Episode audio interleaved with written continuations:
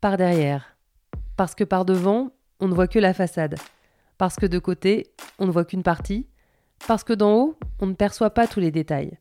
Et parce que par derrière, on a toujours des surprises. Par derrière, pour aller à la rencontre de ces anonymes qui participent, de près ou de loin, à notre vie de tous les jours. Par derrière, pour les mettre eux en avant. Je suis Lise Pressac, et pour ce podcast, je tends mon micro à des femmes et des hommes aux métiers peu ou mal connus et aux parcours inspirants. Suivez-moi, c'est par ici. Enfin, par derrière.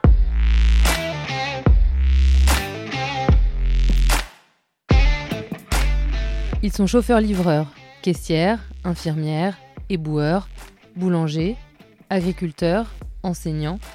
Ils sont en première ligne en cette période de confinement. Grâce à eux, des gens sont sauvés, soignés, informés, continuent de manger et vivent dans une ville propre. Comment eux vivent-ils cette période si exceptionnelle et le fait d'être exposés au coronavirus? Invisibles d'habitude, ils sont aujourd'hui mis en avant, mais pour combien de temps? Dans le deuxième épisode de cette série, la parole est à Manon. Depuis le début du mois d'avril, elle livre des repas au personnel soignant de l'hôpital Lariboisière à Paris. Je l'appelle à 15h, un mercredi, pendant sa pause déjeuner tardive.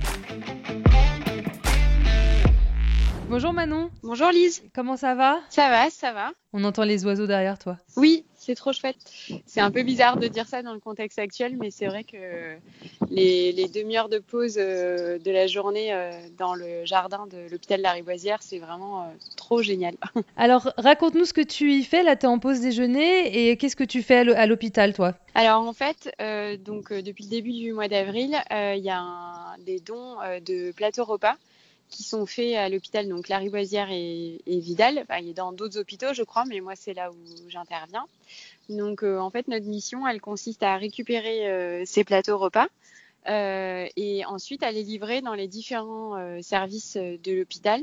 En priorité, plutôt ben, ceux qui étaient touchés par le Covid, évidemment, pour ben, faciliter la vie du personnel soignant et surtout éviter que le, virus se propage encore plus euh, dans l'hôpital. raconte-nous une, journée, là, elle a commencé à quelle heure? En fait, euh, ça commence vers 9h30, euh, 10h, ça dépend de, du nombre de repas qu'on a à livrer et du nombre de, de repas qu'on reçoit.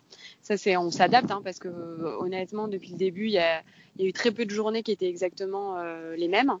et donc on arrive, donc nous on est, on est dans les cuisines en fait des hôpitaux. C'est, on n'y pense pas forcément, mais c'est aussi un endroit euh, hyper important euh, dans un hôpital.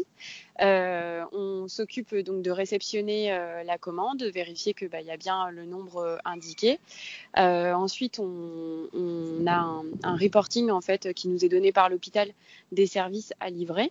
Euh, donc euh, on prépare euh, nos Rolls, c'est des genres de, c'est pas des Rolls, des super voitures, c'est des caddies, c'est vachement, mais c'est efficace surtout pour ce genre de mission. donc c'est des caddies sur lesquels on pose nos cartons, dans lesquels il y a les repas. Et et puis une fois que ces Rolls du coup sont prêts, on s'habille parce qu'on a déjà, bon, déjà quand on rentre en cuisine, on a forcément une tenue de protection. bon, ça c'est c'est classique, hein, je dirais, c'est n'importe quelle cuisine comme ça public en France euh, ou restaurant fonctionne aussi comme ça. Euh, mais quand on part pour faire la tournée dans l'hôpital, du coup, on est, euh, on se protège davantage, principalement aussi parce que on passe par des secteurs identifiés Covid. Quand je dis on passe par des secteurs Covid, nous on reste bien à la porte du service évidemment, mais euh, bon voilà, on est on est quand même on peut croiser des, patients qui sont qui sont malades. Et puis bah après on part on part en tournée, donc on se balade dans on se balade mais on fait euh, une bonne partie de l'hôpital euh, Lariboisière. Euh, donc c'est en, en, gros par jour on marche quasiment 15 km et on porte du coup des cartons qui font à peu près, euh, on les porte enfin, du, du Rolls au service, du service au Rolls, enfin c'est pas non-stop, euh, voilà, mais les cartons font à peu près 5 kilos. Et euh, donc c'est assez physique. Oh là là, l'enfer ces Rolls. Euh, ça va. Comme ça on se remet du bon côté de l'hôpital. Ouais, c'est Oui bien sûr, pas de problème. Manon fait toujours équipe avec un ou une autre bénévole. Ils sont deux pour livrer 720 repas par jour. 600 à la Riboisière et 120 à l'hôpital Vidal qui se situe à une dizaine de minutes à pied. Une première tournée le matin à la Riboisière, un changement de tenue, puis la tournée continue à Vidal. puis retour à la riboisière pour une pause déjeuner d'une demi-heure ou d'une heure. Et puis à 15h, c'est parti pour la deuxième tournée. Vidal, puis retour à la riboisière pour livrer les repas du soir et de la nuit. Mais après, on s'adapte parce qu'il y a des jours, il y a des services qui sont fermés. Euh, il y a des jours, il y a des services euh, qui ont eu des dons spontanés, c'est-à-dire qu'il y a des restaurateurs ou des, gens euh, voilà, qui, qui, veulent, qui veulent aider et qui du coup livrent à l'hôpital des repas. Et donc du coup, bah, on est obligé, on se retrouve d'un coup, par exemple, avec 50 plateaux repas qu'on devait livrer et ils ont déjà à manger. Donc du coup, bah, les services en général nous disent par eux-mêmes, nos collègues, eux, ils n'ont pas à manger, allez les voir. des services qui sont pas forcément identifiés Covid. Donc du coup, ils sont, ils bénéficient pas de ce service de livraison. Et donc du coup, bah, si on peut un jour leur donner à manger, on, le fait. Mais c'est pour ça que je disais qu'en fait, on, on s'adapte euh, en permanence. Alors aujourd'hui, au menu, c'est carottes râpées avec des pâtes, des brocolis. Attention. C'est un truc avec de la viande ou pas? Euh, Oui, il y a du poulet. Alors attendez, hop, si vous pouvez le, juste le lâcher. Hein. Merci. Ouais. Et en dessert, ce sera un gros, gros macaron. Maintenant, il y, a le, y a le terrain, entre guillemets. Et le terrain euh, bah, fait que du coup, on réajuste. Et puis du coup, parfois, il faut aller choper un autre service qui est vachement loin de notre tournée, en fait, qui est pas du tout sur le parcours, parce que ça aussi, c'est une... C'est une. Alors là, pour moi, je suis architecte de formation, du coup, c'est très drôle parce que du coup, je, je renoue en fait avec euh, une autre partie de ma vie et de, de mes études parce qu'en fait il faut vraiment trouver un, parcours logique pour euh, pour, livrer les repas parce que sinon euh, bah, on s'épuise et puis on, fait des tas d'allers-retours pour rien. Par exemple, pour accéder au, secteur orange, il faut passer par les sous-sols et prendre le couloir violet alors que pour aller au, au secteur violet qui est dehors du bâtiment, il faut aller au sous-sol et aller prendre le couloir vert qui est au sous-sol. Enfin, oui, il y a des trucs comme ça, c'est improbable. Perdu. Et, voilà, bah, je comprends.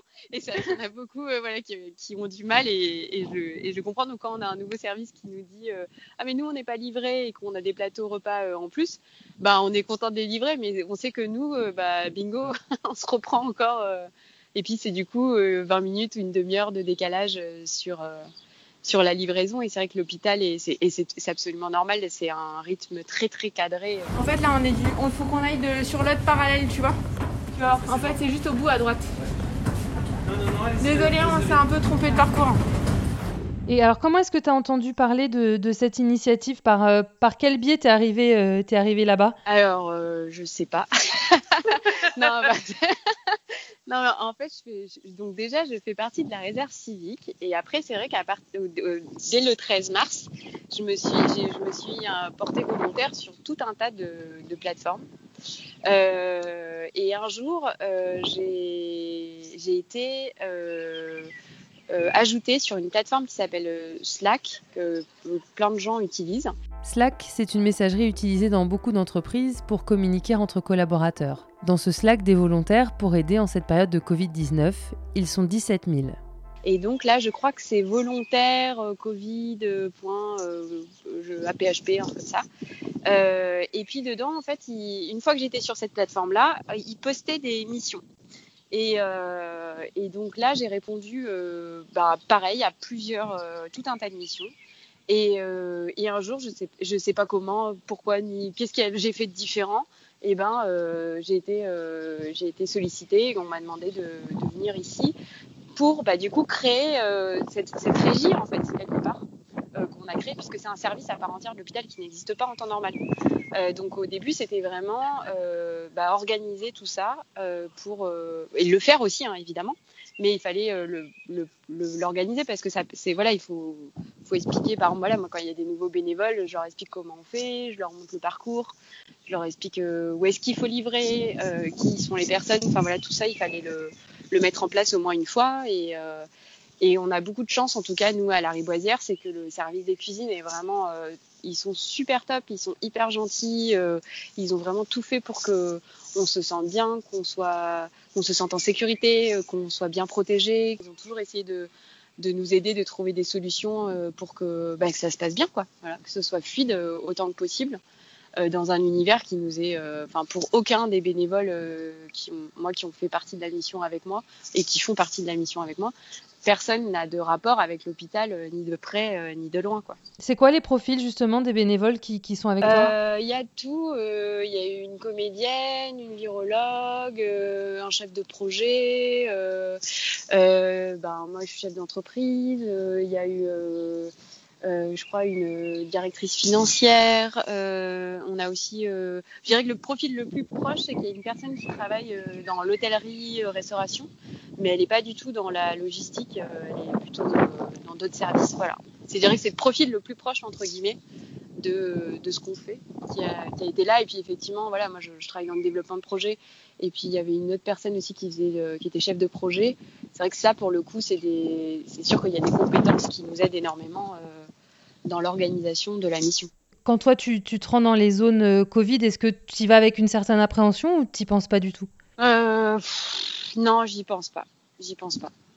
Je j'y pense pas. Après, euh, les, les, seuls trucs qui est vrai, c'est que euh, on a eu des très belles journées et, euh, et j'ai hyper peur de prendre froid comme alors, comme jamais quoi. Donc du coup je, suis toujours euh, hyper couverte euh, quitte à avoir super chaud à transpirer je m'en fous. Genre euh, je veux surtout pas prendre froid parce que je veux surtout pas ben confondre les les, les, les symptômes d'un mauvais rhume entre guillemets et du Covid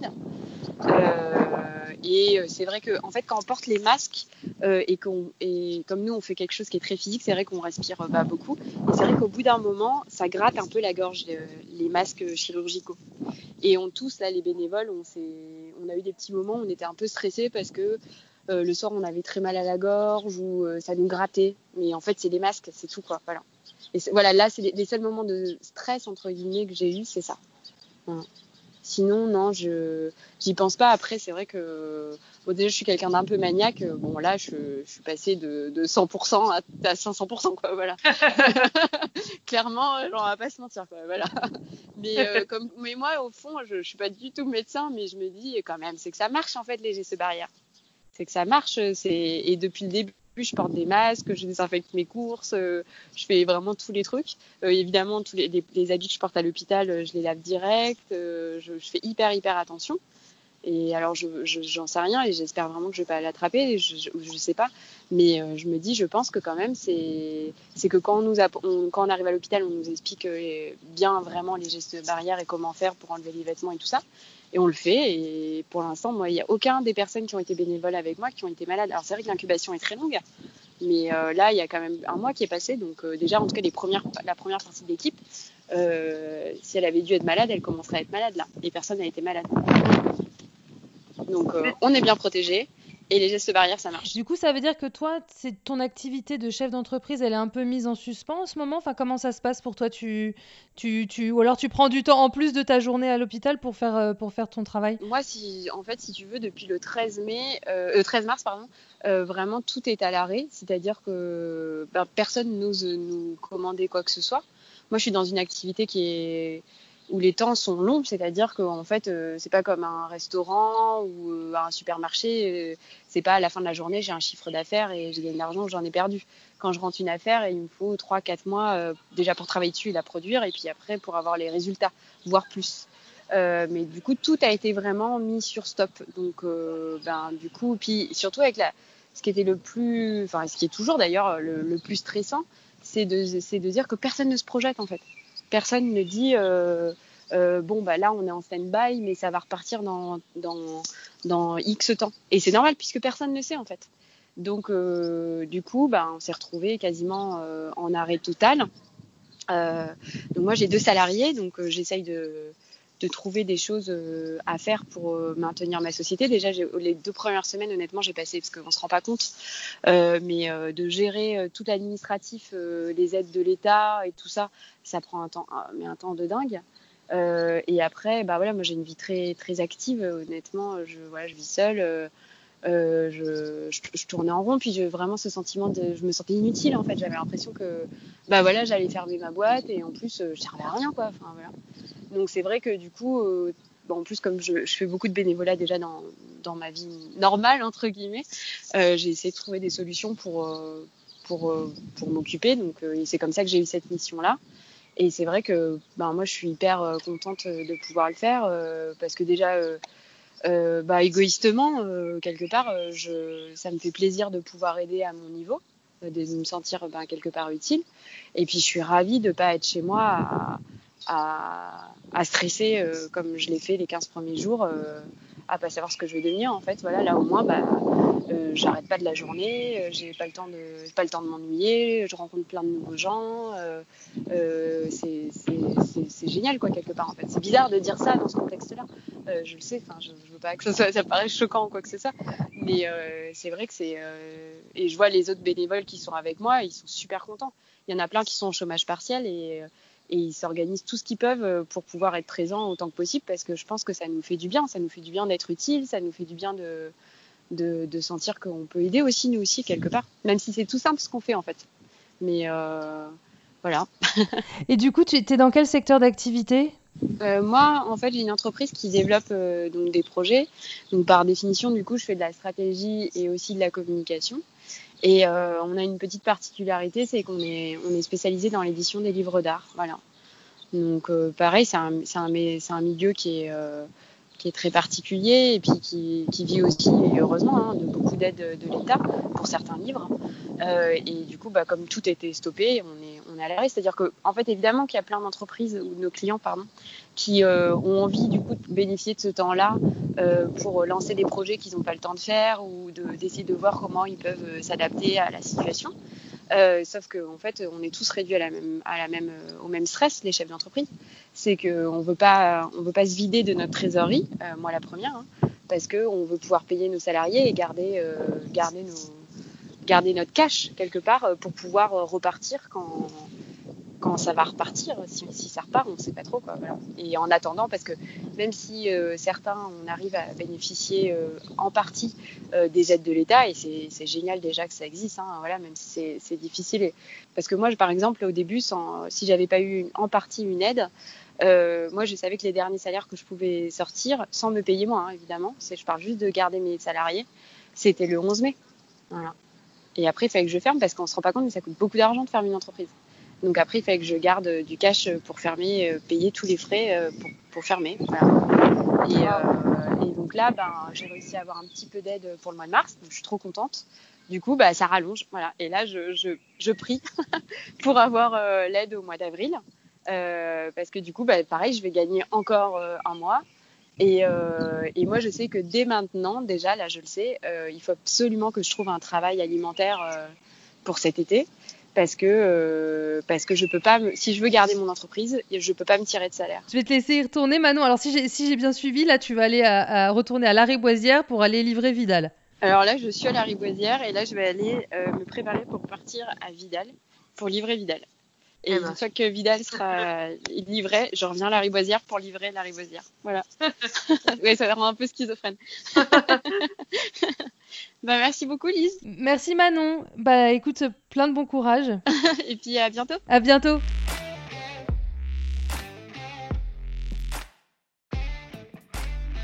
Vous venez d'écouter Par Derrière, un podcast de Lise Pressac réalisé par Loïc De Oliveira. Si l'épisode vous a plu, n'hésitez pas à en parler autour de vous à le partager sur les réseaux sociaux, à laisser des étoiles et des commentaires, à vous abonner. Ça nous aide à faire vivre ce podcast. Merci et à bientôt.